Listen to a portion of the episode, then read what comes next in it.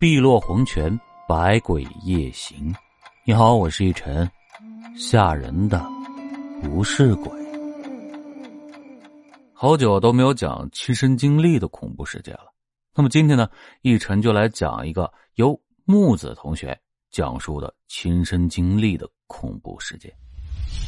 他说呀，这是一次密室逃脱时发生的怪事大概发生在两年前。那个时候呢，他经历了考研的失败，本科毕业以后就选择在家里备考雅思，准备出国。刚巧那个时候啊，有几个伙伴跟他的情况比较类似，于是呢，他们就平时各自在家里学习，周末的时候啊，就相约出来一起打打狼人杀、剧本杀和密室逃脱之类的。说起来，他们这个小团体呢，也算是密室逃脱的老粉了。最早时候呢，是在二零一四年入的坑。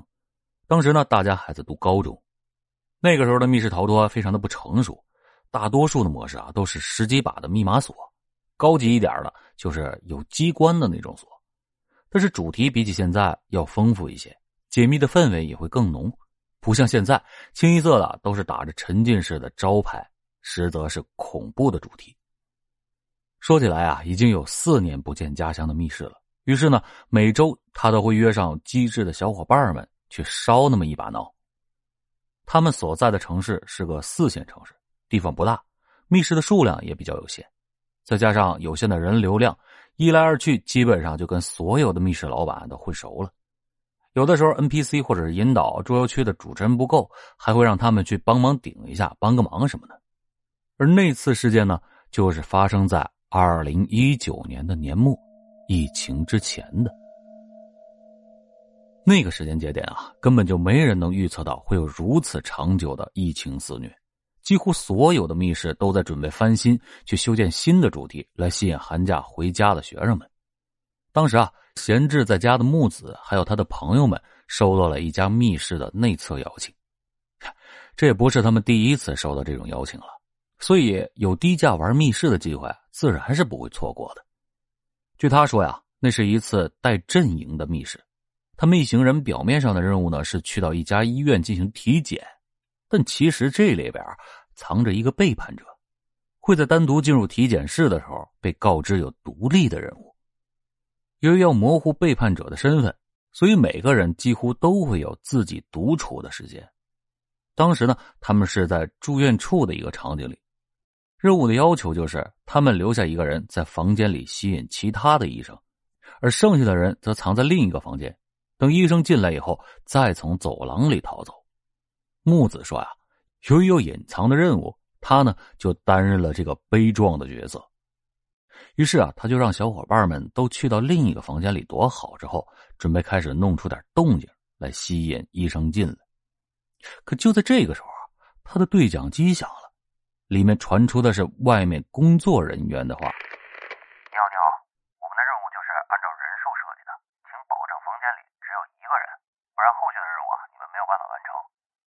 他看了一眼周围，发现啊是其他人去到另一个房间之后，没有把这个屋子的门给关好，于是他就走了过去，然后把门给关上之后，就通过对讲机问道：“现在可以了吗？”这时候啊，对方说：“您需要走出那个门，让您的同伴一个人待在房间里。”这个时候，木子听完了以后有点疑惑，虽然这房间里的灯都关了，但是他拿的对讲机上啊可是有个小灯的。他就晃着对讲机上的小白灯，四处的照了照，然后他就发现，这房间里啊，除了医院的场景布置，也没有其他类似于假人一类的东西。于是他就问：“喂，你是不是看错了？我一个人在房间里呢。”对方紧接着又说：“啊，不好意思，我这边看您一直是俩人呢，我赶紧决定一下，到底是谁留在房间里。”据木子说呀。他听到工作人员话的意思，还以为对方是在装神弄鬼的吓他，因为他已经是个密室的老手了，也不是第一次遇到这种情况。什么密码解不开，门打不开，把技术原因解释成有鬼在里边拉着门，或者突然说你们里边怎么多了一个人这样的话说来吓人。这个时候啊，他就有些生气了，毕竟这密室逃脱是按照小时来收费的，对方这样一直卡着流程啊，就让他感觉有点烦躁。于是他就拿起了对讲机说道：“我都说了我是一个人，你们想吓人的话，能不能换点别的法子？这不明显是在浪费我时间吗？这个时候啊，对讲机的里面突然没有了动静。木子说他怕语言冲突，也就没有再说话。可大概过了半分钟的时间，这对讲机啊突然就亮了，里面传出来的是他们比较熟悉的那个密室老板的声音。只听对方说道：“哎，小李啊，你们这回来几个人呢？我们来了五个人呢。哎，老板，我们一直不都是五个人一个桌吗？”话音刚落，突的一下，房间里的灯就被打开了，一下子亮起来的屋子让他的眼睛有些没有办法适应。这时候啊，后门也突然被打开。小李说：“呀，是他的小伙伴们，他们当时也是一脸的懵逼。等大家反应过来以后，才发现外面走廊里的灯也同时被打开了，似乎是整个密室里的灯都被打开了。紧接着，他们就听到了一阵阵的脚步声。”原来是老板跟工作人员也从后面进来了，进来以后还看了一眼前门的位置，之后就说先带他们出去，出去以后再说。小李说他当时啊很懵，他的小伙伴们更是懵的，还以为是机关出了什么问题才出去的。出门的时候，他们就下意识的往前门走去，因为那边呢有个很明显的员工通道，本想从这儿能省不少的路。但是老板却硬拉着他们从后门走了出去，绕了一大圈的路。出来以后啊，小李跟同伴们就问老板到底是怎么回事怎么你的人一直说我这边有俩人呢？这个时候啊，这老板的脸色就不是太好看了，让工作人员调出当时的监控录像。只见那小李所在的那个房间的摄像头是在前门的对角线的方向，当时啊显示的是。他们五个人走进住院室，然后在门前读线索，接着根据线索就要求把灯关上了。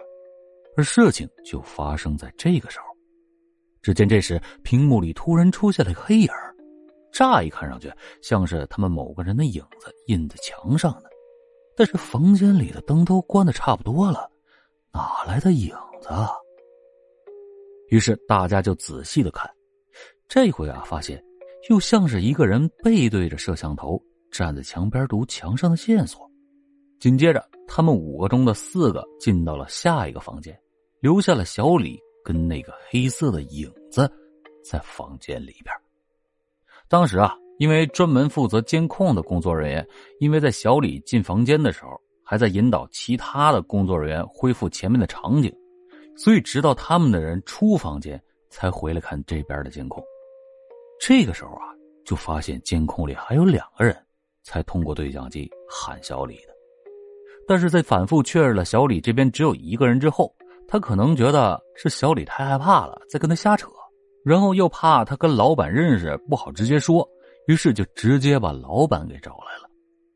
因为老板跟小李他们比较熟，又了解他们的情况，知道啊他们不会干这种不守规矩的事儿。可是老板也觉得很奇怪。于是呢，就过来看监控，结果真的看到另一个房间的监控里有四个人，而小李这个房间里有两个人。接着啊，他就通过对讲机去问小李，这次到底来几个人？因为老板也清楚，小李他们一般都是五个人固定的来，很少进行拼车，所以当小李告诉他是五个人之后，他就立刻把密室里所有的灯都打开，然后带着人进来找我们。而就在这个时候，监控里面刚才看到的黑影就在灯打开的一瞬间消失不见了。知道这件事之后，小李他们的第一反应不是惊恐，而是问老板是不是在跟他们整活呢？因为内测呀，一般都是深夜找不到常规的玩家，所以才会让老玩家来内测的。于是呢，小李他们就怀疑这老板是不是在给他们增加恐怖氛围。结果老板跟他们说：“这内测肯定就是按照正常的游戏流程走的，而且你觉得我会在正式运营的时候把里面的灯都打开，把玩家都叫出来，然后吓他们一下，再给送进去吗？”老板此话一出，小李他们就开始慌了。这内测呢，肯定是不敢再继续测下去了。于是老板就把其他的员工叫了出来，大概有三四个人吧。然后把整家店的灯全都打开，接着，其中一个人就进到房间里去打电话了。临走之前，还让我们千万别把这事儿告诉别人。出了这样的事儿，小李他们自然也是不敢多待，于是就立刻走出了店。先是把一个住的近的送回家，之后四个不顺路的人打上了同一辆车，让司机一个一个的把他们送了回去，因为实在是不敢单独待着呀。小李说呀，那件事之后，他们大概有一个月的时间没有再去过密室，也没有再玩过恐怖类型的本子。而有一天，当他们打开了微信群，发现那家密室的玩家群已经解散了，在大众点评跟美团上也根本就查不到，甚至啊，连微博都注销了。小李说：“直到今天，他仍然会好奇那晚到底发生了什么，那个黑影到底是什么东西。只是没有一个人。”再敢去玩密室逃脱了。好了，这就是我今天为你带来的密室逃脱的故事。这里是喜马拉雅，我是一晨，我们下期节目不见不散。晚安。